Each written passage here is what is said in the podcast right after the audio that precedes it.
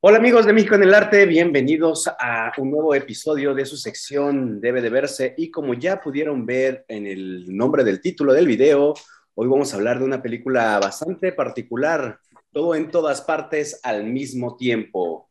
Una película que realmente tenía muchas ganas de platicar con los compañeros de Debe de verse, ya que ha generado mucha polémica y ha estado muy ruidosa.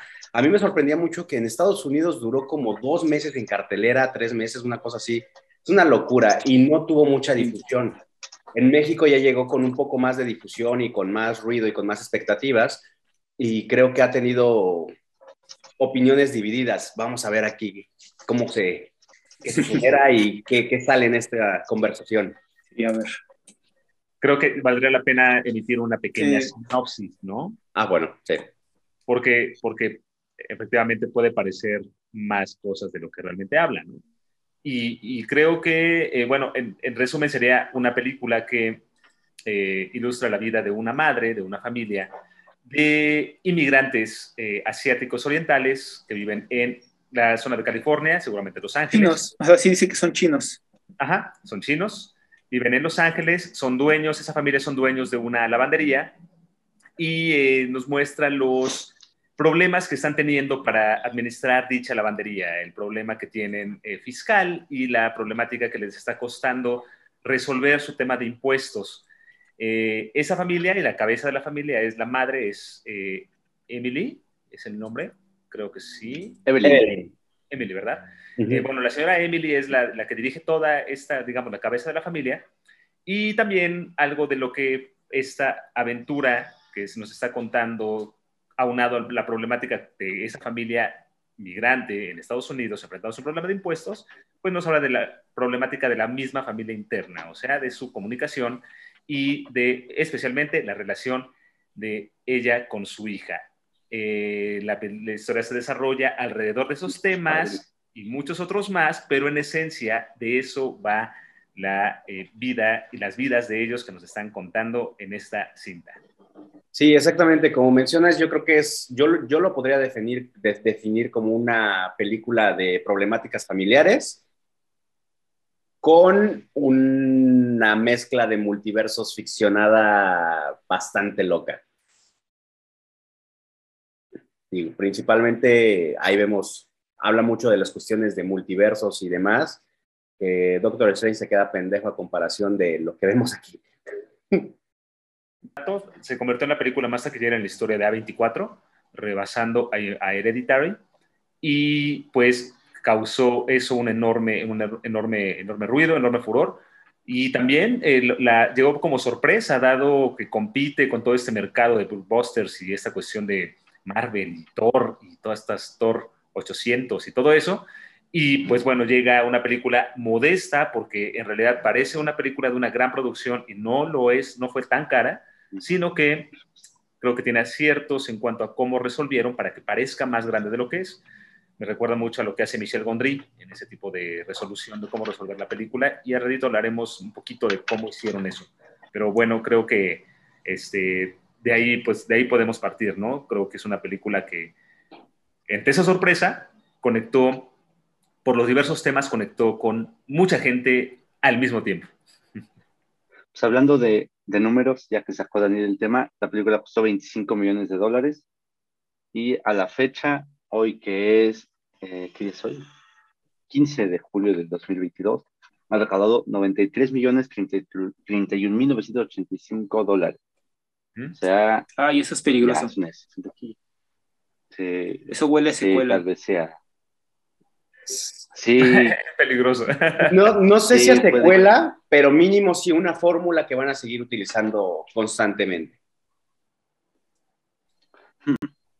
Eh, algo así como un poco de referencias eh, históricas. Me, dio mucha curiosidad saber que el actor que le hace del, del, del padre, este, Jonathan Ken Kwan, no, sé cómo se pronuncia realmente su nombre, eh, no, no, no, lo reconocía, hasta el principio eh, yo lo dije, ese es Jackie Chan, dudé un poco. Al principio igual dudé. Ah, pero resulta que es el amigo de, el niño amigo de Indiana Jones, en el, este... De las en el, en la- el Templo Maldito. Ah, sí, sí, sí. Y sí. también no. es uno de los niños de los Goonies. De los Mira, Goonies. eh, ajá. eh, yo, ni por acá. Tampoco es como que haya seguido mucho la carrera del actor, pero este, me, me- me sorprendió bastante eso. Exacto, buen dato. Andamos agregando ahí, Axa, eh, originalmente el, ca- el cast o el casting o el departamento de casting de la película buscó a Jackie Chan y yo creo que fue un acierto que no pudiera Jackie Chan, qué bueno que no fue él. Sí, la verdad es que sí, esta señora, este, Michelle Yao, o como se diga su apellido, este, lo hace bastante bien y es bastante reconocida, realmente ya tiene una trayectoria bastante importante y también en las artes marciales. Eh, tiene ahí sus historias como la del tigre y el dragón y cosas así, películas este, bastante ya significativas en, en la cultura de artes marciales.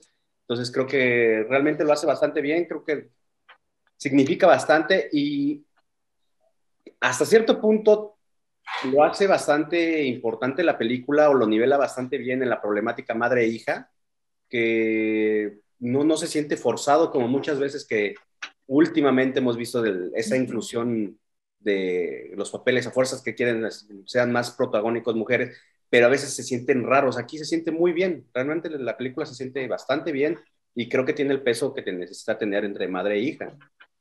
De, de hecho, el papel protagónico de ella, pues juega toda la película y juega más, pues más que nada en uno de los multiversos de la película, juega con esa eh, aportación cinematográfica o el reconocimiento máximo que tiene como protagonista del Tigre y el Dragón. O sea, fue, es como ese, ese, ese otro universo en el que vemos recurrentemente que llega o que viaja, es ese momento de esa actriz cuando ganó todos los reconocimientos por esta cinta por todo el mundo, ¿no? Creo que es algo, algo de lo con lo que juega la película, así como juega con tantas y tantas cosas, así como es una película autorreferencial y referencial, hace muchos homenajes todo el tiempo, y también creo que la película, eh, por hace rato mencioné que conectó con mucha gente, yo creo que es un acierto que tiene esa película porque habla de muchas cosas, o sea, no nada más está eh, el problema o se enfoca como esta de la carrera, digamos, el multiverso de una ex estrella una estrella reconocida y todo, yo siento, yo siento que la, que la película sí, sí, está hablando, sí está hablando de varios temas y son varios temas que a lo mejor no se habían tratado de esa forma. Y ahí es donde creo que radica gran parte de lo que está, está eh, funcionando en la misma película. Pueden haber películas ahorita o pueden haber jugar con toda esta cuestión espectacular y todo, pero siento que la esencia de esta película sí se siente y sí, sí lo podemos ver a lo que quiere llegar, ¿no? que es algo mucho más profundo de lo que, de todo este circo que monta alrededor, este circo de absurdos que también siento que es completamente a propósito para desvelar temas muy profundos y muy delicados que están permeando a la sociedad actual. Eh, yo esa parte la aplaudo y por eso cuando les mencioné, cuando la fui a ver, que les dije que me había sorprendido más de lo que esperaba, eh, es en cuanto a términos de contenido, creo que es por ahí, y también en términos técnicos, creo que en los términos técnicos resolvieron las cosas de una manera caricaturesca como Michelle Gondry lo haría y, y, creo que funciona, o sea, a fin de cuentas funciona, ¿no? Creo un poco lo contrario en realidad, o sea, siento que el tema o el subtexto del, de la película en realidad no se me hizo tan profundo, o sea, sí son temas importantes, pero se queda en la superficie de lo que podría haber sido. Por el contrario, la forma en la que lo presentan, justamente lo, como dices, la dinámica, el, la, forma, tal cual, esta cosa de los multiversos y las cuestiones técnicas es increíble, es muy divertida, y aparte es muy divertida, o sea, en realidad sí me, me gustó mucho la película, me divertí mucho viéndola. Pero eh, pudo haber, creo yo, sido más crítica más profunda y llegar un poco más al punto, curiosamente, y aquí es haciendo un poco de rastreo, el trabajo anterior de los Daniels, eh, o al menos el que yo había visto anteriormente, que es la esta de Swiss, Swiss Man, Swiss Army Man, Swiss Army Man, o Paul Dano, ajá, o, o Paul Dano eh, varado en una isla con, un, con el cadáver de Harry Potter. Me parece, este, y es que aparte esa es la premisa. Este, me parece que tiene más, que fue mejor llevado, un, igual, una temática relativamente simple, una, una, que, bueno, a mi parecer, es que bueno, no, eso contaría como spoiler, supongo, pero bueno, este, Si no han visto Citrusman Army, esa cosa, pues ni modo. No, sí, no, no lo voy Yo a no decir. la he visto, no mames. El subtexto me parece justamente mejor tratado, mejor este, llevado y de un- una manera un poco más crítica, tanto para el personaje principal, el de Paul Dano, como para el contexto y las circunstancias que rodean ese, esa, esa, o sea, el por qué está en esa isla varada con el cadáver de Harry Potter, ¿no? Este, por un lado. Y creo que eso se perdió un poco en, en esta, en Everywhere, Every Time, All, all, all- all of Once, como se diga. Creo que eh, en pro justamente de que fuera una, algo más digerible, eh, entendiendo digerible no por la forma, sino por el público en general en cuanto a las temáticas, no fue tan crítico ni tan eh, incisivo como sí, lo, como sí han demostrado que pueden serlo los directores. Aquí se me hizo un poco más ah, family friendly en cierto sentido al final. O sea, las resoluciones, la, o sea, porque hay partes que son muy duras, o sea, que a mí sí me gustaron mucho, pero se quedaron ahí. Se quedaron en un momento y luego pasó a, eh, pues, una cosa bastante rosa en realidad. Rosa como eh, esta idea de Bonito. sí. todo, todo bonito, lo cual no es malo, te digo, eh, pero en ese sentido yo ahí sí no coincido tanto. Creo que pudo haber sido más, o sea, realmente pudo haber sido un poco más eh, dura con cosas que sí pasan eh, y al final no lo es. Eh, esa es la cuestión, eh, creo yo. Pero bueno, ahorita hablamos más de spoilers. Sí, creo que algo que han hecho estos directores con la película que acabas de mencionar y con esta es romper un poco con el paradigma y, con, y hacer de esas cosas ridículas y irse, a- o sea, dejarse ir. Creo que es lo que han, han llegado a hacer y les ha funcionado. Realmente, en esta película vemos una cuestión de los multiversos que ya, digamos, se ha mencionado en muchas cinematografías, principalmente en Marvel, que han dado lo que el público quiere hacer y a veces mucha gente ha querido ver otras cosas que aquí nos los experimentan de una manera bastante buena. Aquí creo que sí.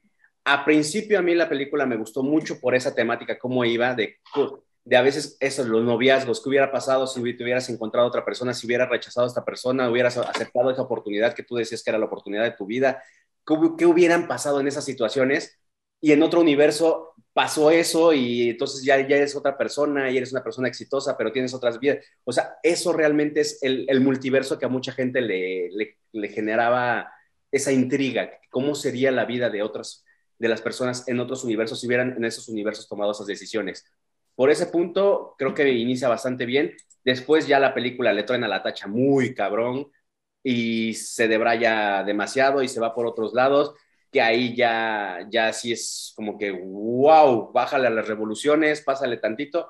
Ahí es donde a mí ya me sacó un poco de onda y que creo que ya se fue como de una manera hasta siento fácil, que es como lo que menciona AXA, porque iba como con una historia bastante bien construida, cinematográficamente, tiene unas cosas muy, muy impresionantes, realmente a mí me gustó mucho ahí juego de cámaras y juego de, o sea, la, la cuestión de los multiversos sí te la empieza a meter ahí de manera bastante ingeniosa.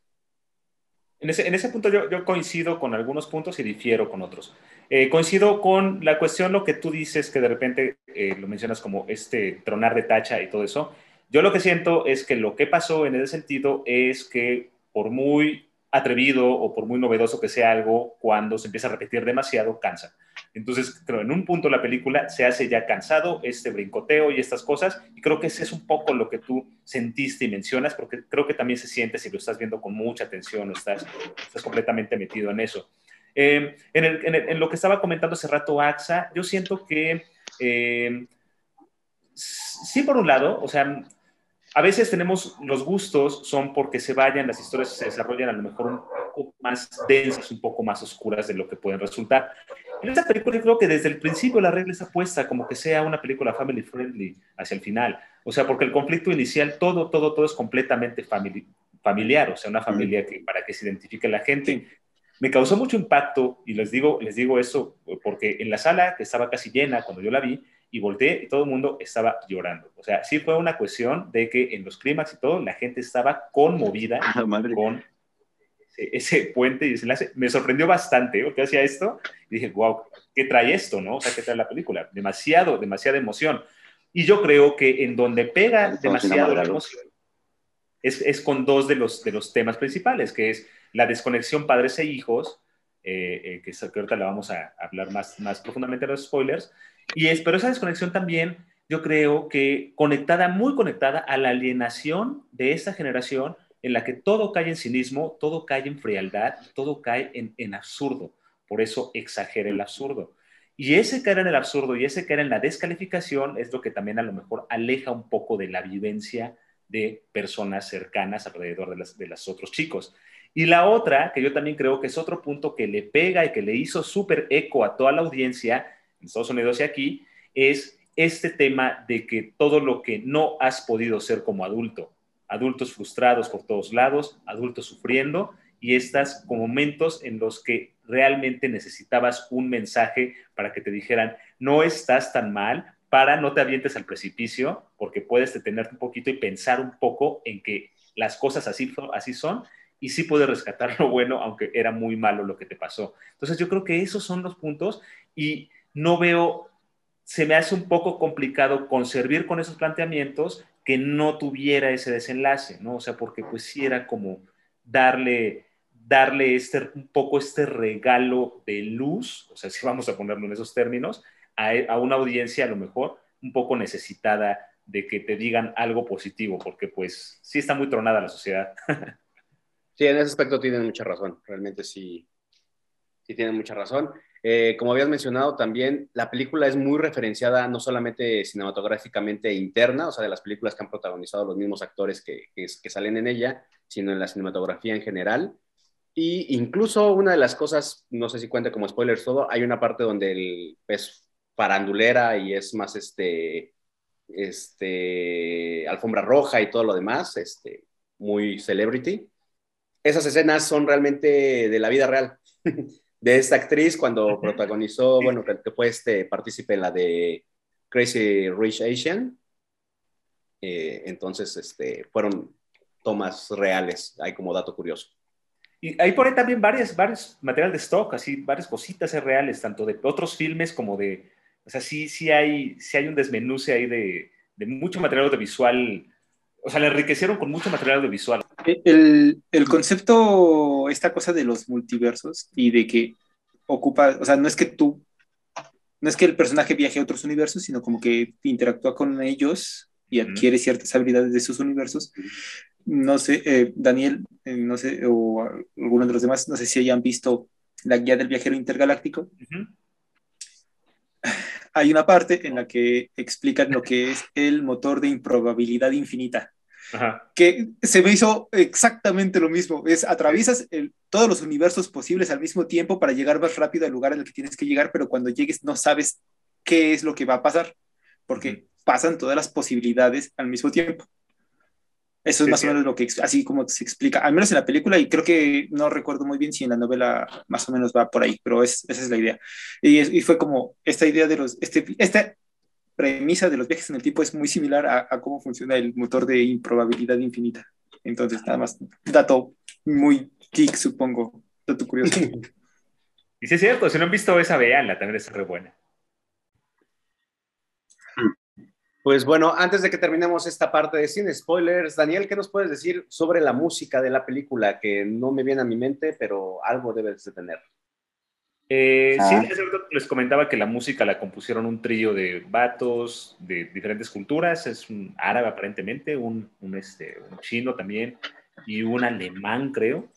Se llaman Son Lux y eh, la banda sonora pues es como tomando precisamente ese principio o esa premisa de la película, de tomar diferentes elementos, incluso eh, sonidos, diferentes sonidos, porque no suenan a una sola cosa la película, y mezclarlos para hacer una experiencia sonora diversa como la cinta. Pero sobre todo, como les señalaba hace rato, cuando escuchas aislada la, la, la música, sí entiendes que tiene un, un, una, un papel complementario para la película, o sea, no es protagonista casi en ningún momento. Ahorita tú, tú lo mencionabas, no recordabas algún momento musical en específico, claro, no se recuerda, porque siempre está detrás, pero y escuchándola sola sí. y viendo otra vez la película, hay por ahí, hay sonido. Ah, mira, Aaron sí, él dice que sí. Pero este sí, la banda sonora la compuso Son Lux, dense una vuelta, revísenlos y también si pueden, escúchense el soundtrack así solito y está, es, una, es un buen viaje.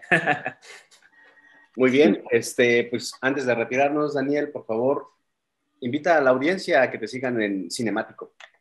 Sigan Cinemático, vayan a Facebook, ahí está Cinemático, hablamos de música de películas, hablamos de películas, y hablamos de hacer ciertos anuncios, como algunas actividades como ciclos de cine. Entonces, dense una vuelta Cinemático. De momento no hay emisión radial, pero pronto se reanudará ese tema. Y pues vayan, denle clic, denle like y seguramente por ahí interactuaremos eh, en otro espacio o en este mismo espacio de la par de el buen Mario y México en el arte. Pues muy bien, ya como escucharon al buen Daniel, no olviden también seguirnos a través de nuestras redes sociales y nos pueden acompañar en la parte de spoilers. Vámonos para allá porque esta película se tiene que desmenuzar poco a poco. Spoiler alert. Pues bienvenidos a la gente que ya se encuentra con nosotros nuevamente en la parte de spoilers. Y ahora sí, chicos, empiecenle. La película se tiene que desmenuzar. Esta sí hay cosas bastante interesantes de esta película que, que hablar. Y empezamos con una película, este, como mencionaba Daniel en la parte de sin spoilers, eh, con problemas, ¿no? Una, una, familia muy caótica, con bastantes problemas de, administración en su trabajo, que es la lavandería.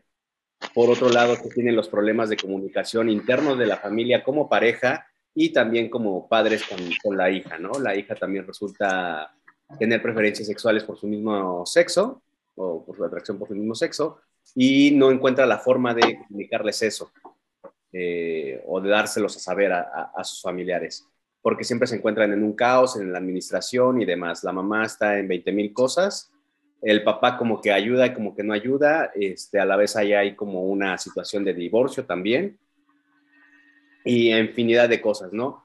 Empezamos a ver el, de, un inicio varios detallitos que a través de reflejos de las cámaras o a través de las pantallas de las cámaras eh, se empiezan a dar ciertos guiños de los multiversos, que esos a mí detallitos así, pizquitas, que me gustaron en lo personal bastante. Creo que cuando empieza, precisamente cuando empieza, de, hecho el, primer primer plano lo recuerdan, el primer primer, es, es la es la familia reflejada en un espejo, un espejo circular. Creo que los elementos del círculo son muy importantes y es una constante, o sea, la dona, esa cosa no es adrede, o sea, es un chiste muy bobo, pero tiene todo el sentido, el hecho de que sea una dona, el coso que va a destruir el mundo. Este, pero sí, el, eh, y, sí, tiene razón eh, Daniel, eh, creo que la, desde el principio la toma la primera toma ya nos está, está diciendo que es porque son ellos tres, el papá, la mamá y la niña, encerrados en este círculo, reflejándose, viendo la tele, teniendo una vida familiar aparentemente agradable. Y de ahí se va todo al diablo. o sea, es, el único momento así, y de ahí ya, o sea, todo se rompe. Sí. Además, el juego, el juego de, que, de que la hija se llama Joy, ¿no? Eh, y, que, y, que, es una, es, una, es una hija, el personaje de esta niña, es una hija que es todo lo, todo lo opuesto a, felicidad, está completamente atormentada esa, esa adolescente, ¿no? Y, y estos guiños, igual, a mí me da mucha risa cuando en esos guiños le dice, eh, oye, esta, su Becky, creo que es su novia, y oye, Becky, no sé qué, no sé qué, eh, ¿de dónde viene? No, no recuerdo ¿por qué aborda el comentario? Pero dice, ah, es mitad mexicana. O sea, como, no hay pedo. Me dio mucha risa ese momento porque era como también mostrar, creo que ahí hicieron, sí hicieron un esfuerzo por esta nueva forma de ver a los mexicanos, o sea, no, no, ya no nada más como son los braceros o algo así, sino poner este dato de que era mitad mexicana, ¿no? Se me hizo jugando con eso del absurdo y jugando con eso de ya la multinacionalidad y multicaracterísticas de todo el mundo ahí, ¿no? Creo que también aborda, aborda muy, muy cabrón el tema de, de cómo se heredan estos padecimientos, sufrimientos, ¿no? De padres a hijos y cómo eso trastoca y modifica las dinámicas de las familias. Y es otro de los puntos que yo creo que también pues, fue lo que conecta con, con la gran audiencia, ¿no? O sea, el verse reflejados como en ese sentido. Ahora, cuando están planteando la cuestión de los problemas y la problemática que tiene esa familia, porque de ahí el principal conflicto o el principal problema que están teniendo es que ella está como, acuérdense, la, la mesa esta está acomodando como todos los tickets y todas las notas y todo para tener, ir a su cita con el fisco, a, a su cita con ese tema de Hacienda. Y el, y a la hora de, estar, de estar poniendo o planteando, eh, insisto, todo ese problema que tiene este negocio, pues otra vez, ¿no? Otra vez es como, como cualquier negocio, como cualquier gente podría tener esas broncas de ver cómo justifican gastos o justifican tales o cuales cosas. Y de ahí, pues también se pasan y conocemos a lo que aparentemente en ese momento sería el antagonista, que es esta eh, persona eh, de la oficina fiscal, que es interpretado por Jamie Lee Curtis, y que parecería que pues ella es el némesis, ¿no? Pero que después resulta que no. resulta que más bien en otro universo no es el némesis, al contrario, es la pareja sentimental de, de, Emily. Pero como este juego, como este juego, y yo creo que eh, todo este, también estos cortes y estos momentos que estamos viendo y los guiños que dijiste, Mario, en todo ese primer acto, es como enseñarnos todas esas señales de por dónde va a ir, ¿no? O sea, tanto el papelerío como la oficina, como como la chava, como el problema de la niña, o sea, creo que hasta por ahí vemos un plano de esa camioneta en la que luego están, o sea, por, por ahí el principio. Cuando llegan. También en la cámara. por el de las pizzas. Ajá. Se ve el marido haciendo ya acrobacias de artes marciales y exacto, cosas así. Exacto, ah. cuando la cámara lo está, lo está, tomando. Sí, exacto. Y creo que ahí empieza como a, a mostrarnos, ¿no? Como a, a, sembrar ahí las, las cosas de, mm, eso no está tan normal, ¿no? O eso no, no, no es algo de lo que podría estar pasando normalmente. Y ahí es donde también yo creo que va planteando este cambio principal, o el primer brinco, digamos, cuando ya están en la oficina con, con la señora esta, ¿no? Que es cuando en el elevador su marido, digamos que se desprograma y es cuando ya le empieza a hablar desde otra cosa y en otra perspectiva, ¿no? ¿Qué, qué opinan, qué opinan ustedes? Eh, a eso se los quería preguntar. ¿Qué, opinaron del recurso, de cómo, de cómo cambiar de eso, de los, de los multiversos? De este, muy, muy cagado. De lo del dispositivo y todo eso. A mí se me hizo muy entre Matrix y Ready Player One. Se me hizo como de, de, esa ondita entre que tenían los jugadores, el que te tienes que conectar y desconectar y una onda así se me hizo eso, ese recurso. No se me hizo el más wow, pero creo que funcionó. Axa, Aarón. Es que ah, ah, no, entiendo del todo a qué te refieres con el recurso. Esta idea de que para que algo realmente, o sea, para que, conectar con otro, con la idea de lo que entendí es, uno hace las cosas y toma ciertas decisiones y pues va teniendo repercusiones a, a, lo largo de tu vida. Pero para que puedas conectar con nuestros universos tienes que hacer algo radicalmente absurdo y sin sentido que guíe esas ciertas decisiones hacia donde podría haber ido en función del el otro universo. Entonces, por eso esa cosa de, no sé, decirle al enemigo que le está golpeando que lo ama, eh, a, Jimmy Lee Curtis, ¿no? Que dice, tienes que decirle que la amas, porque esa era una tontería que no pasaría y esa decisión modificaría totalmente la línea de, de vida, por así decirlo, hacia donde iría. Y en, esa línea de vida resulta que tú tienes poderes caracteres, algo así. Eh, es más o menos lo que ¿A eso te refieres, más o menos? Sí, sí, sí, porque, ajá, o sea, cuando es esto completamente absurdo, o sea, que era como la, la, provocación que tenía, que lee la nota, ya es lo que diga ahí, ponte los zapatos al revés y todo ese tipo de cosas completamente inesperadas, es cuando podían hacer el salto, como es a, romper. Pero ahí también creo que está, está cagado o es interesante que lo planteen, porque acaso no les ha pasado a ustedes cuando un día de rutina hacen algo distinto y sí pasa algo distinto no sé si no les ha pasado a ustedes, pero por ejemplo, a mí sí, o, estas cosas, cuando decides algo de repente que no encajaba y, sale, creo que juega muy bien con eso, o sea, juega muy bien con, con que efectivamente rompas para que pase algo que, que ya esté fuera de, de, la, rutina, ¿no? A, a mí el recurso sí me gustó porque creo que no se complicaron tanto. Porque a pesar de que es una película que va de viajes multiversales, es una pendejada como es los viajes multiversales y, lo explican así como de Simón, hazlo y ya, lo hacen. Y ya, y si en algún momento me explican, es una mamada y así. Pero eh, creo que a lo largo de toda la película funciona el recurso y es algo muy divertido de ver. Y creo que es fácil de asimilar, o sea, no es así como que te quedas así como de, ¿eh? Como volver al futuro que dices, o sea, sí, pero cómo vuelven, luego cómo regresan, y luego qué pedo. Nada, quieres que sí, tú haces una petejada y ya, ¡pum! puedes soltar vergazos. Fácil y sencillo. Sí, ahí también hay que destacar mucho la, la cuestión actoral de Kim Jong Wan. La verdad está sorprendente el, el papá ahí como todo teto y todo mansito, podríamos decirlo. Y de repente súper habilidoso y como súper espía y todo ese rollo. La verdad es que sí, en cuestiones actorales sí, sí es un retillo para todos los involucrados en la película. Sí, conceptualmente, otro, otro concepto que me gustó como lo plantearon es el concepto del quiebre, ¿no? De cuando una persona está indecisa o está en un momento en el que no opta por nada, está realmente en un quiebre y estás en una grieta. Y entonces es cuando precisamente no puede conectar ni siquiera para dar el salto, o sea, está, está así. Y de hecho hay un recurso igual visual en el que se rompe la pantalla y la ves ella en diferentes, en diferentes realidades, pero como su mismo rostro en, en una pantalla quebrada, ¿no? Como todo roto. Y eso también se enlaza con otro concepto que se me hizo también interesante, que es cuando en una decisión que no tomó o en una decisión que dejó de tomar, se le regresa en el presente y se queda divagando y le dicen ahí en el especie de combi, le dicen, estás en una grieta. Cuando estás en una grieta no puede pasar nada más porque estás en, tienes que regresar, ¿no? Tienes que volver. Y es esta divagación de la vida que pudo haber sido o esta divagación del recuerdo, ¿no? Eso se me hizo bueno, interesante y que tampoco se complicaron para que mostrar cuándo es cuando no pasan las cosas.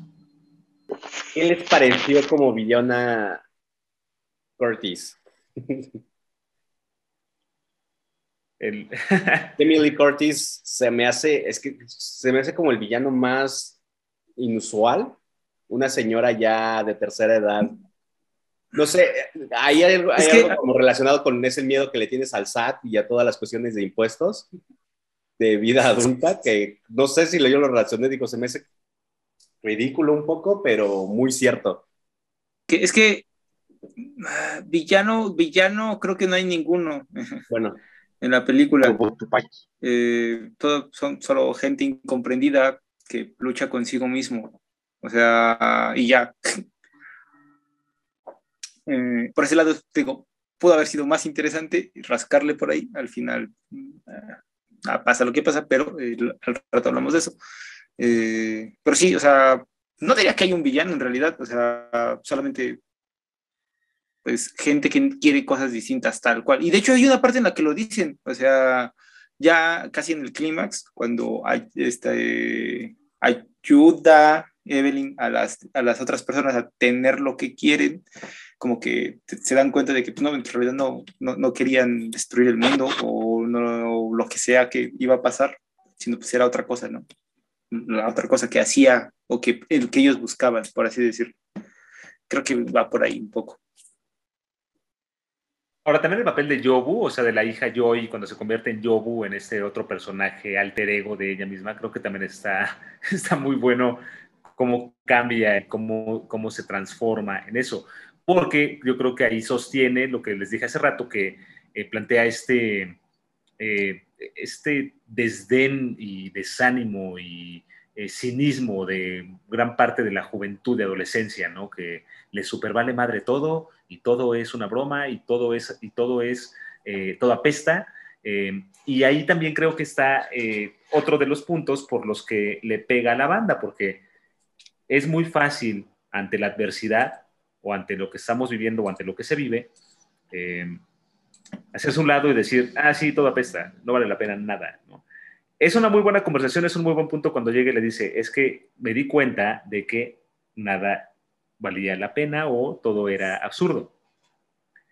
Por un lado está chido, sí, a veces hay muchas cosas que son completamente absurdas y no valen la pena, pero acá sí nos muestra que ese precisamente ese pensamiento de nada importa, todo es muy tonto y para qué me esfuerzo y para qué esto, para qué hago, para qué tal, es esta, digamos, empujón o esta cosa que sería el verdadero villano de la película que se está llevando a que todo se desintegre, a que todo se vaya, a que todas las, a que al, eh, digo, hay un guiño muy importante que plantea la película al suicidio, ¿no? A irte a, la chingada.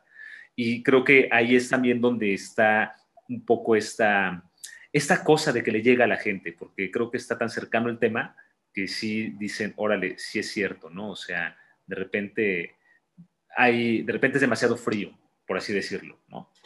Ahí, ahí es donde entran mis, mis cosas y mis cosas raras y mis conflictos. Precisamente, de hecho, eh, poco, un, un, tiempo, un tiempo antes de ver la película había tenido chances de leer algunas cosillas del el señor Camus, este, que va un poco por ahí, pero no. Este, porque justamente eso es a lo que me refiero, que al final eh, sí es una cosa muy rosa. Eh, eh, lo comparo porque hay, hay casi una, una, un diálogo, justamente el diálogo de las rocas, que es prácticamente eso, es algo que dice Camus en el mito de Sísifo, en algunos de los ensayos del mito de Sísifo. Efectivamente, nada tiene sentido, nada vale la pena, nada es, todo es absurdo, pero justamente en ese sentido del absurdo y de que nada vale la pena, incluso nosotros mismos, es que se encuentra el verdadero sentido de la libertad y el verdadero sentido de poder ser. Eso sería si la película hubiera ido por allá, porque la película se va por otro lado, bastante más moralista, bastante más, eh, no quiero decirlo así, pero bastante más gringo, más, eh, pues sí, lo que decíamos, más family friendly, en vez de tal cual aceptar la responsabilidad de decir, efectivamente, nada vale la pena, pero eso tampoco es malo. O sea, tan no vale la pena, tan no importa que no es ni bueno ni malo, solo pues acéptalo, aquí estás y acéptalo. Eh, la otra este, opción es, eh, todo puede ir bien, o sea, eso, eso fue lo que a mí me, me, me, me hizo un poco de ruido y me chocó. Eh, no me chocó, porque creo que dentro de la película funciona, pero a eso es a lo que me refiero. Pudo haber sido por otras cosillas, pudo ir a por otros lados que a mi parecer hubieran tenido más jugo y haber sido más duro en ese sentido, como dices, o sea, si hay temas muy importantes que trata y con ese sentido creo que al final puede parecer, al menos desde mi perspectiva, un poco condescendiente con el tratamiento que, con la resolución que se llega.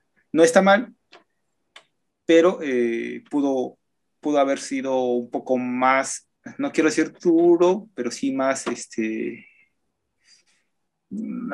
tener otro, otro final, o sea, otra, otras cuestiones se queda en ese sentido, ah, lo comentaba, muy en la superficie del problema, a mi parecer, un poco. Pero pues bueno, uno que, que cree que nada vale la pena, entonces. Pero sí, o sea, en esa apuesta, porque sí hace la apuesta también la película, ajá, ahí, no fue congruente con esa apuesta. Ahí coincido. Va ahí y, y, no, y no la es. Eh, pero, insisto, eh, hubiera sido como... Es que así, lo, así lo pueden recibir esa audiencia, no hubiera sido como un golpazo, güey, o sea, ¿no? O sea, como, ah, no sé, no sé, quizá, quizá bastante más complicado de, de, asimilar para mucha banda, ¿no? Incluso yo sentí saturada la película. Hay un momento donde está, son como 15, 20 minutos ahí que te saturan entre cambio y cambio, cambio y todo muy, muy saturado, muy ruidoso, muy, no sé, donde ya la hija se convierte, que se dan cuenta que es la, antagonista en ese momento. Yobu. Ajá, o sea, ya, ya es como que la que siempre está viendo y quiere destruir todo y de repente ves el mundo ahí de las manos de salchicha y que nadie puede agarrar nada y de repente las piedras todo, o sea, se vuelve una locura y donde dices, ¿qué pedo? ¿Qué pasó aquí? Ahí sí es donde yo fue donde dije, ya aquí ya lo perdimos. Al último lo llega a rescatar bastante, pero a mí en lo personal se me hizo demasiado saturado en, esas partes. Digo, son como 20 minutos ahí donde sí dices, ¿qué de esto se fue al demonio? ¿Qué pedo? no sé ustedes qué opinen o si yo fui el único que, que sí me, me desconcertó eso. Para mí en lo personal yo lo hubiera quitado de esos 20 minutos 15, pero no sé. Mario se volvería loco si viera Paprika, entonces. Ah, sí, güey. No, yo, mi mente no es para esas cosas. O sea, sí es que para mí fue demasiado. Así como, wow. ya, ya, ya. O sea, realmente sí ya estaba así como que ya hasta me dolía la cabeza, güey. Te digo, en colores, en muchas cosas, estaba muy saturada la película. Que yo sentí que estuvo eh, como muy, muy, muy ligerita. O sea, no muy ligerita, pero no sé, eh, creo que yo sí la comparo con el Doctor Strange y el multiverso de la locura, que en realidad son cuatro universos, o tres en esa película, y que son como mil, pero no sé, siento que estuvo siento que estuvo raro porque eran las mismas personas en todos los universos. Por ejemplo, a lo mejor es una pendejada para decir porque seguramente sí se explica y seguramente tiene todo el sentido del mundo, pero a mí se me dice como que hmm, eh, se supone que cualquier mínima cosa que hicieras en eh, cualquier mínima decisión que tomaras cambiaba el rumbo de eh, la línea temporal y se ramificaba hacia otro universo. Por eso eran como circulitos y entre más alejado es porque pues, desde antes o más cosas raras hicieron y por eso es todo un desmadre. Pero desde el universo más cercano hasta el más perro lejano, todo era todo era igual. O bueno, todas las personas que salían eran las mismas. Eh, creo que en ningún momento sale, creo que el universo más alejado del que se va es el de las salchichas. Incluso dicen, ah, es ese donde desde tiempos inmemorables, la, eh, la evolución. Y salen las mismas personas, está la lavandería, está eh, esta doña que es Emily Curtis, no vamos a el personaje de un nombre raro. y, y, todos completamente diferentes excepto las personas. eso sí me hizo así como de, hmm, o sea, sí está muy chido que hayan hecho un chingo de universos y que los hayan metido de una manera, eh, según yo, orgánica. Eh, pero está como medio raro que pues, sí son las mismas 10 personas. O sea, como que les faltó ahí algo de casa. Es como que, ah, pues es que aquí en vez de ser este vato fue otro fluente. O en vez de ser su hija así, pues es diferente. O en vez de ser esta doña es otra. O sea, literal cambiaron toda la, la, la cadena evolutiva y y son las mismas personas, como que se me hizo una mamada, pero de ahí fuera creo que está chido. Sí, sí, si quieres ponerte, justamente, ya que hablamos de Camus, también podemos hablar de Leibniz, pero no sé qué tan pedante parezca esto. En esta idea de las monadologías de Leibniz y hablar de que los mundos, cuando se habla de mundos posibles, no se habla de una probabilidad eh, fáctica de existencia, sino de una cuestión tal cual de probabilidad. Existe la probabilidad de la existencia de mundos posibles porque las, tal cual las ramificaciones, las acciones y todas las variables son determinadas a partir de una cuestión de probabilidad. Es algo más bien, justamente un poco como decía Aaron, una cuestión más eh, matemática en ese sentido a una cuestión de hechos. Creo que podríamos volar por ahí, pero no sé qué tan cierto o qué tan justo, absurdo pueda resultar aplicarlo a este, en este sentido. Que al final de cuentas el multiverso que, que era la película termina en segundo plano y termina siendo la resolución de la problemática familiar, ¿no? Sí. O sea, realmente sí mandan un poco por al diablo los multiversos, nada más con la cuestión de, ah, tengo que resolver los pedos con mi hija eh, en todos los universos y ayudar. O sea, ahí es lo que entiendo que dice AXA, como que fue muy family friendly, o sea, muy, muy rosa, muy, muy bonito, así como que, ay, bueno. Y ahí es donde entiendo que hay muchos, los daddy issues, mommy issues que se tienen, este, las problemáticas familiares que se tienen cada quien en su círculo familiar, ahí es donde yo entiendo la reacción de mucha gente que si tienen y que lo encuentras, a, volteas y ves la lagrimita de Remy en, la audiencia, viendo así como que, ah, no mames, a mí me gustaría ver con, hablar con mi mamá así, me gustaría tener como que esa resolución, o quisiera que me entendieran así, ¿no? O sea, se va a final de cuentas como por esa resolución de la película. Eh, lo de, la, lo de, la, lagrimita creo que es motivado por dos cosas bien importantes. Esa es una, y la que mencioné hace rato, la de, oh, eh, no soy tan pendejo, ¿no? No soy tan perdedor, o sea, eh, o sea también tengo lo mío, ¿no? O sea, yo creo que... Siempre se puede estar peor. Es, exacto, exacto. Es que, es que sí, es, es, un momento en el que neta hay tanta frustración que ahí le pegó durísimo, ¿no?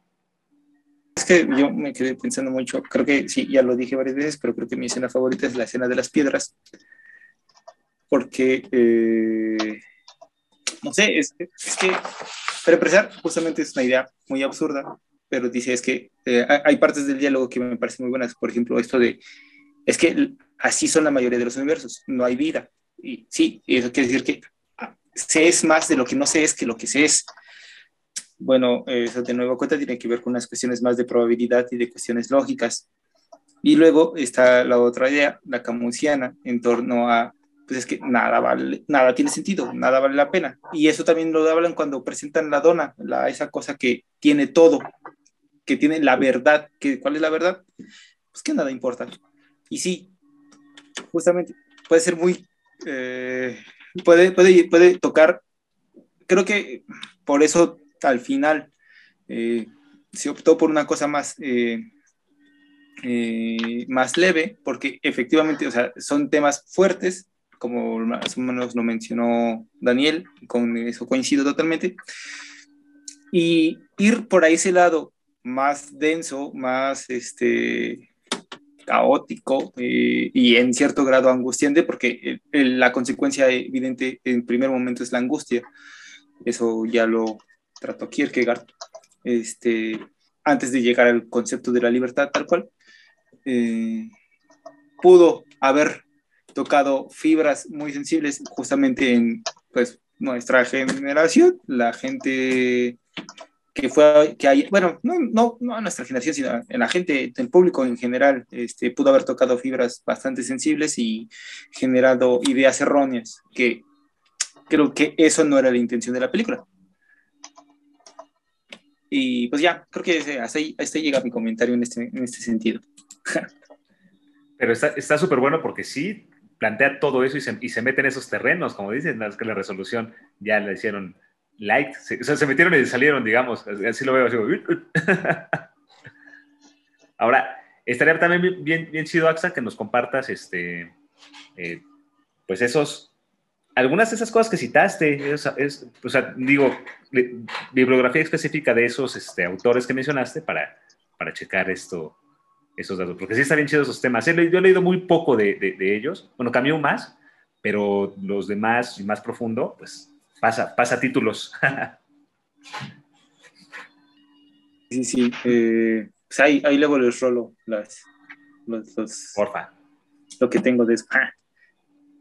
Pero sí, o sea, creo que la base, eh, o lo, lo, que creo a donde pudo haber ido más, es precisamente eh, los, los textitos de El mito de Sísifo, de Camus. Creo que pudo ir muy por ahí, al final no, pero eh, pudo haberse retomado mucho de eso. Al menos desde mi perspectiva, de las cosas que estoy pensando, pero igual a veces pasa, ¿no? Que uno trata de relacionar cosas con cosas que está viendo relativamente frescas, ¿no? Entonces igual ni es cierto y solamente estoy ahí flasheando cosas que no. Pero bueno. Ahora también el, tema, tema parte, eh, bueno, parte de la película, pero hablemos del arte de la película, o sea, el cartel de la película es una belleza. Creo que, creo que, lo, creo que lo creó Gary Baseman, es un ilustrador igual muy, muy no estoy seguro si fue él, pero es de su banda. Hay una banda ahí como de californianos artistas, está Baseman, que están, o sea, hay como varios que están muy metidos igual con el cine y todo. Y el cartel es una chulada, es, sí, me gustó muchísimo.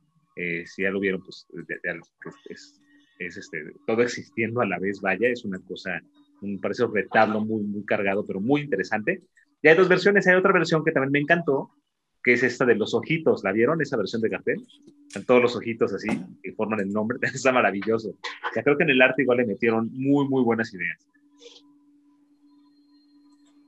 Sí, exactamente. Y algo que ahorita que mencionaste los ojitos, están muy presentes y creo que es una forma muy simple o sencilla de, de aportar. O sea, como eso de los, las piedras, poner. A mí me gustó mucho la simpleza de esa escena de las piedras y aparte creo que es la escena que resoluciona y que hace la paz con la hija y todo lo demás de... Nada más puro pinche diálogo, güey. O sea, puro, literal, la pura imagen ahí, poner los, los globitos con diálogo. Es así casi, casi de cómic, bien fácil, como dices, eh, hasta escolar se podría ver, pero me gustó. O sea, la verdad es que sí me gustó. Que siento, por eso es a eso es a lo que digo. Como que era tan fácil hacer como esto y hicieron tanto caos y tanta saturación en algún momento que dices, ay, para llegar a esto, como que dices, como que qué necesidad tan bonito que podía ser, para que me, me aturden. a mí sí, la verdad, sí me aturdió mucho tiempo en esa, esa madre, fue así que, ya, me duelen los ojos. De hecho, hubo un dato ahí, Mario, de la primera, la, la primera semana de estreno, las dos primeras semanas, no recuerdo, eh, se agotaron en las tiendas de abarrotes los ojitos esos bailarines. Ya sabes, Gringolandia.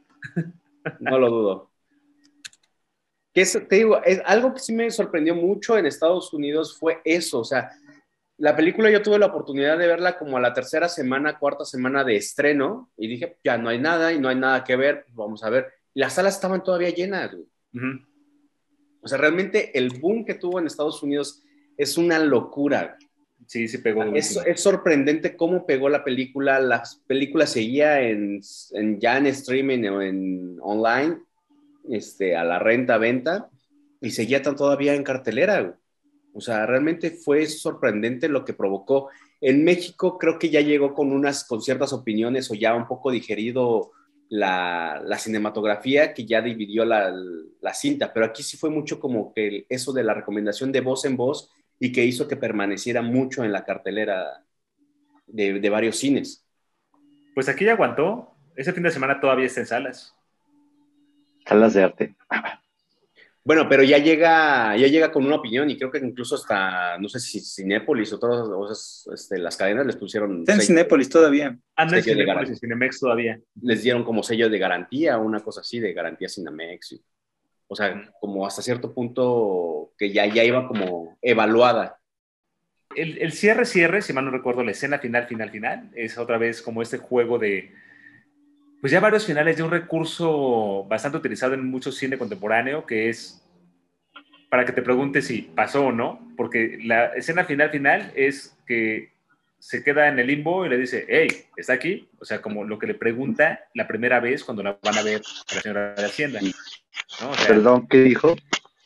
Ajá, exacto, como que lo deja, juega, juega con eso de, de sí fue o no fue, ¿no? O sea. Sí, y luego la señora de Hacienda que va a la reunión ahí en la lavandería y ya es como que ya todos somos amiguitos, como que, como que sí creo, pasó o lo imaginó. Creo, creo, creo que eh, sí podría pasar eso de que eh, con los números eh, sí podrían hacer una secuela.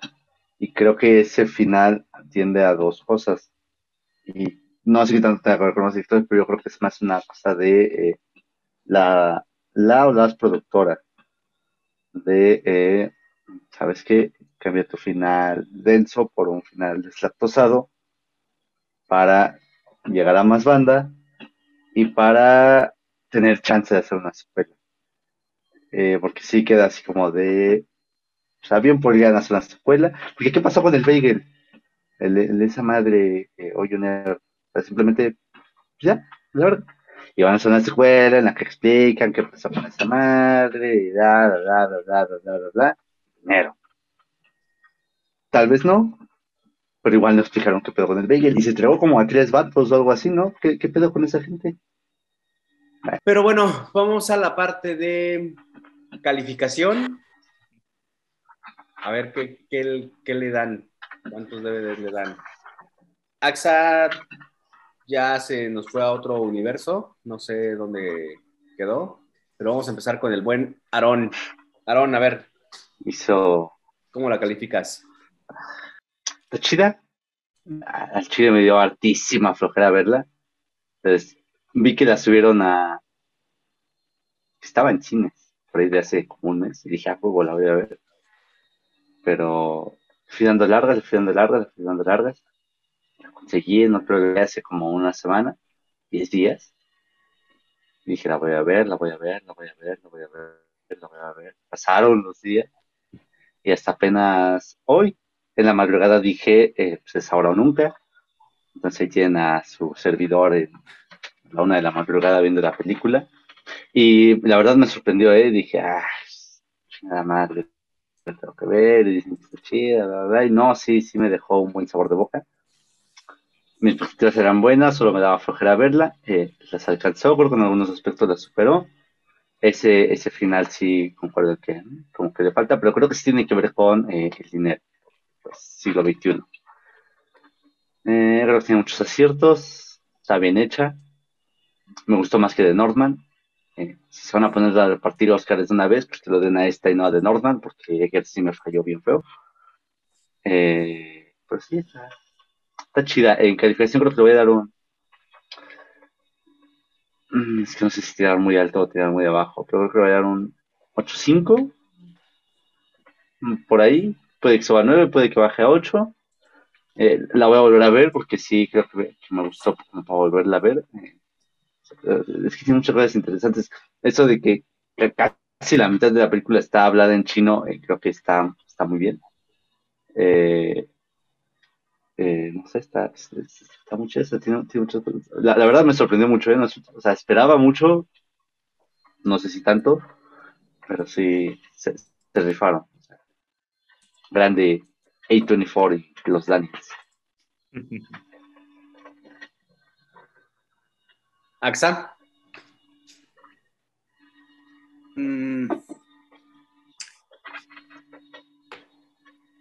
Pues, con- contrario a todo lo que parece, eh, sí me gustó la película. eh, es muy divertida. eh, y eso creo que ya con eso me gana. Y yo prefiero la comedia totalmente a la mayoría de los dramas porque pues, es, más divertido. Este, y, es- pues, sí, yo le daría mm, en calificación un 8 cerrado. Es bastante buena, es muy divertida, es muy entretenida. ¿Pudo haber sido más? Sí, pero lo que está, está bien. Y no tiene por qué ser. No tendría por qué eh, irse por donde yo lo hubiera llevado, porque pues, ese no era el punto. Funciona eh, y, y creo que sobre todo eso, es muy divertida. O sea, en realidad me pareció muy graciosa. Y ya con eso, o sea, de ahí para adelante. Entonces, porque hay, hay películas que intentan cosas mm, parecidas y fracasan miserablemente, o no hacen cosas absolutamente para nada y de todos modos, eh, para nada similares y de todos modos fracasan. eh, o sea, no, no tienen ni pies ni cabeza. Y esta que aparentemente no tiene ni pies ni cabeza, funciona bien. Y pues ya, me gustó, sí, un 8. Está buena. Daniel. Mm, Yo también, pues básicamente, como les había dicho, desde que rodaron los créditos cuando la vi la primera vez, me sorprendió bastante, mucho más de lo que, de lo que yo imaginaba que podía haber. Creo que tiene bastante tino en hacerlo, en, en pasarle en este momento, porque creo que también como que es una bofetada a, esas grandes producciones como Doctor Strange y eso. O sea, digo que es una bofetada porque creo que está resuelta de una diverti- mucho más divertida manera que cualquiera de las otras y de las otras películas grandotas. Eh, y insisto en el tema que me gustó mucho también los, los puntos que toca, hasta donde los toca, eh, no los lleva hasta el fondo o hasta el final, como bien se ha mencionado en este espacio, pero este, creo que los, que bueno que los ponga ahí en contexto, eso está bien chido. Y también creo que cómo está filmada la película y esta cosa de los multiversos, bajada a esos terrenos o bajada a estas canchas, también me gustó mucho. O sea, lejos de que te vayas a otras dimensiones, es como el aquí y ahora, eso me gustó mucho. Entonces yo le doy a la película un 8.5, eh, sin problema, eh, con esos detalles, no se va más por esos detalles de incongruencia en el planteamiento, pero la película está muy bien, funciona como lo, lo plantea, y 8.5 sin broncas, tampoco tendiente al 9, pero 8.5 es la que le doy. Muy bien, este, en este caso yo creo que voy a ser el más estricto por lo mismo. Digo, hay unas partes ahí que me saturaron, que me hicieron como desvariar, que, fue como que dije, ¿qué pasó aquí? Pero en general la película se me hizo bien y creo que bien planteada. Los recursos cinematográficos, la, la verdad, bastante bien. El, el inicio y el final me, me agradaron. Le digo, sorprendentemente, la, la, la escena que menos tiene es la que más dice, o sea, como la de las piedras. Eh, yo le voy a dar un entre 7, 5 y 8. La verdad es que sí.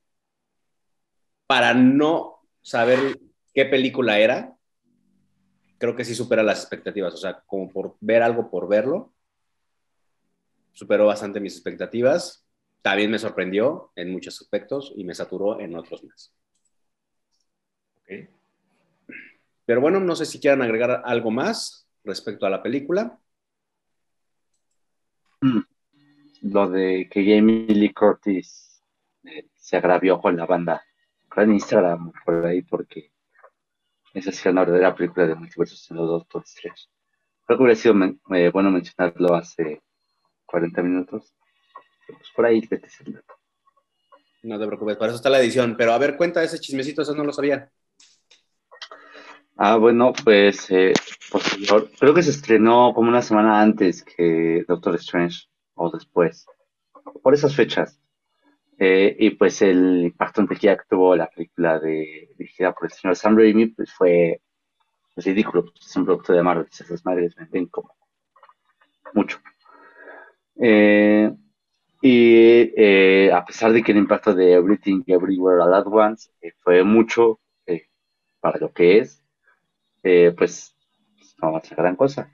Entonces, eh, viendo esto, la señora Jamie Lee Curtis, eh, no sé si según yo fue un post en Instagram que eh, no, sé por qué madre puso que la gente es estúpida o algo así. Por ahí busques el dato. Pero, o sea, o sí se puso agresiva la señora porque preferían ir a ver Doctor Strange y no la película en la que ella participa. Porque aquí sí hay un verdadero multiverso y sí es una cosa verdaderamente chida y esto sí es cine. Eh, entonces, pues, casi así dijo, váyanse a la verga todos por no ver eh, esta verdadera película y andar eh, consumiendo Marvel. Eh, entonces, Ah, no, eso no está chido. sí, no está chido. O sea, es, creo que es obvio que es, es mejor que Doctor Strange en muchos aspectos, pero no es como para andar pendejeando a gente por no ver tu película. Y menos cuando tú actúas en ella, o sea, ¿qué clase de persona te vuelve eh, a hacer eso? O sea, o sea, si lo digo yo, pues soy un pobre. Creo que también es productora, ¿no? No sé. Ah, y es producida por los hermanos rusos. Sí, eso lo iba a decir hace rato. y hasta Ah, vaya. Me acordé. ¿Ves que te dije hace rato? Decía, bueno, Jaime me recordar. Sí, sí, sí. Pero sí. Y ya. Por eso no se agravien, banda.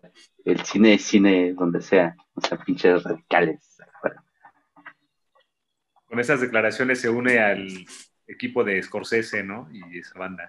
Ajá, es como- no, no es cine. Los antagonistas de Marvel, sí. Ajá. Pues Sí, relájense, banda. Sí. Ven, Eso ven también. cine, sea cual sea. Hay un montón de opciones, por eso hay tantas cosas. Sí, al chile.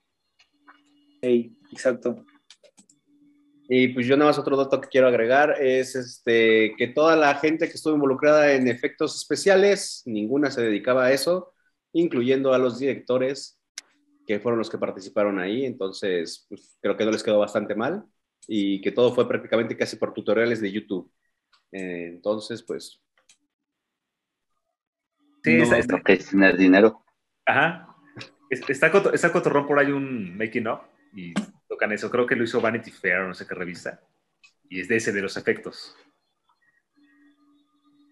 Pues sí, como, como acaban de mencionar, o sea, no a veces todos los recursos económicos hacen las mejores producciones o hacen las mejores películas, pero bueno, aquí se hizo con lo que se pudo, con lo que se tuvo, hicieron algo No era bueno. tampoco, ¿eh? No, no era tampoco, tampoco, O sea, pero, para una una pero a producción comparación de algo de Marvel, Sí. Ah, Sí, sí, comparado con los 300 millones, sí son menos, pero en 5 millones de dólares son un chingo de dinero. Sí, pero, pero es un low budget en allá. O sea, sí es un. sí. Bueno, sí, sí sigue siendo bajo presupuesto. Pues bueno, hasta aquí vamos a dejar este episodio. Ya saben, no olviden seguirnos a través de nuestras redes sociales. No olviden escuchar Cinemático con el buen Daniel. Por favor, Daniel, recomiéndales otra vez tus redes sociales para que vayan y escuchen y conozcan más de cine, que la verdad pone datos bastante interesantes.